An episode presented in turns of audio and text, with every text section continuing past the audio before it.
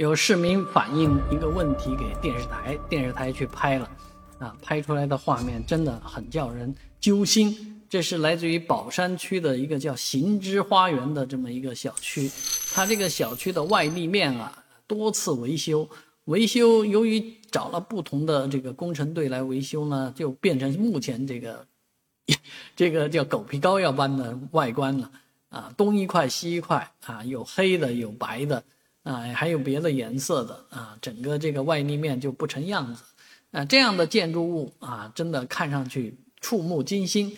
啊，非常的让人难受啊！住在这个环境呢，也感觉到受到影响。